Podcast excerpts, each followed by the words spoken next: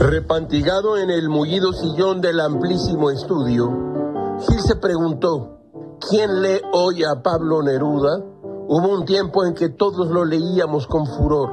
Gilga caminó sobre la duela de cedro blanco y encontró aquel libro de gran éxito en su momento, Confieso que he vivido, publicado por Origen Planeta en el año de 1984. Sus memorias. Extraños subrayados despertaron la memoria de Gamés desde ese acantilado arrojado, unos cuantos a esta página del fondo. Escuchen ustedes.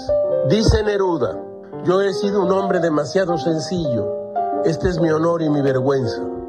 Acompañé la farándula de mis compañeros y envidié su brillante plumaje, sus satánicas actitudes, sus pajaritas de papel y hasta esas vacas que tal vez tengan que ver en forma misteriosa con la literatura.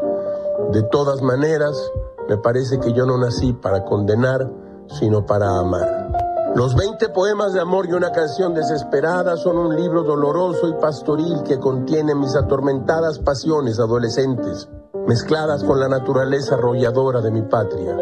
Es un libro que amo, porque a pesar de su aguda melancolía, está presente en él el goce de la existencia.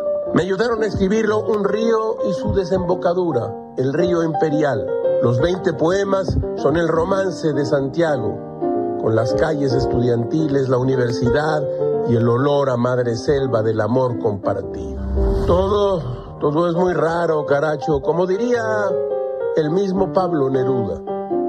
La envidia llega a veces a ser una profesión.